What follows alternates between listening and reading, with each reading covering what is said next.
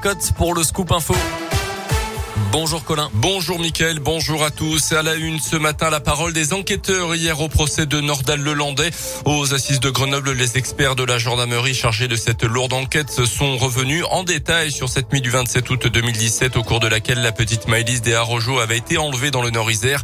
Les trajets de l'accusé, les données retrouvées dans son téléphone portable, tout a été raconté hier devant la cour. Des images de vidéosurveillance ont été diffusées. On y apercevait la voiture de celui qui n'était à l'époque qu'un suspect. Il faudra attendre six mois pour que Nordal Lelandais avoue le meurtre de la fillette de 8 ans. Des images de l'endroit où son corps a été retrouvé ont également été diffusées.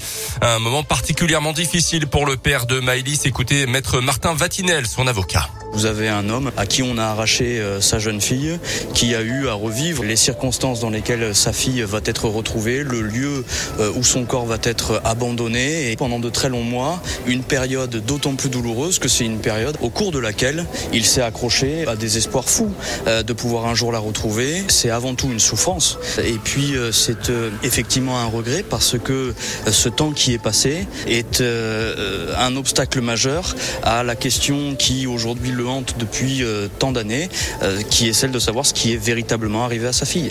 Donc euh, oui, c'est un regret. Mais pour les avocats des parties civiles, si Nordal Leland a été passé plus tôt aux aveux, les circonstances de la mort de Maëlys auraient pu être clairement mises à jour.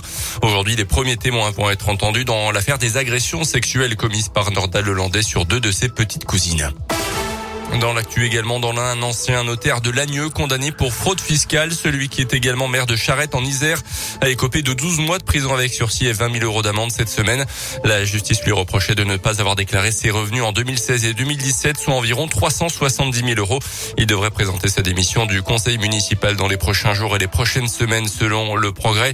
L'ancien notaire devra également régler les sommes dues au trésor public et aura interdiction d'exercer une profession libérale tout en étant déclaré inéligible pour une durée de 5 ans.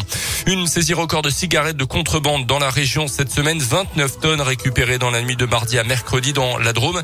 La découverte dans la remorque d'un poids lourd intercepté par la douane sur l'autoroute A7. Deux suspects ont été mis en examen et ont été placés en détention provisoire selon le parquet de Lyon.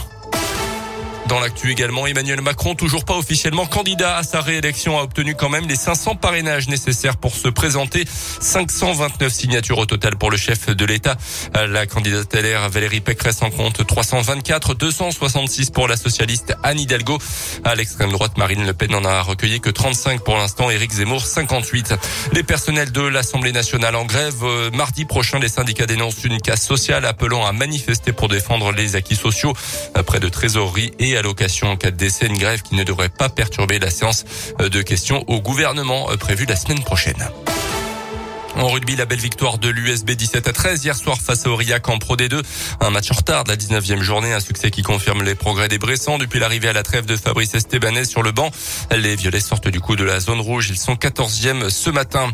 La cérémonie d'ouverture des Jeux Olympiques d'hiver de Pékin, c'est à 13h aujourd'hui, heure française des Olympiades sans public à cause de la pandémie et avec 100% de neige artificielle. Hier, la française Perrine Lafont est qualifiée pour la finale du ski de boss, une finale qui aura lieu ce dimanche. Merci beaucoup Colin. La question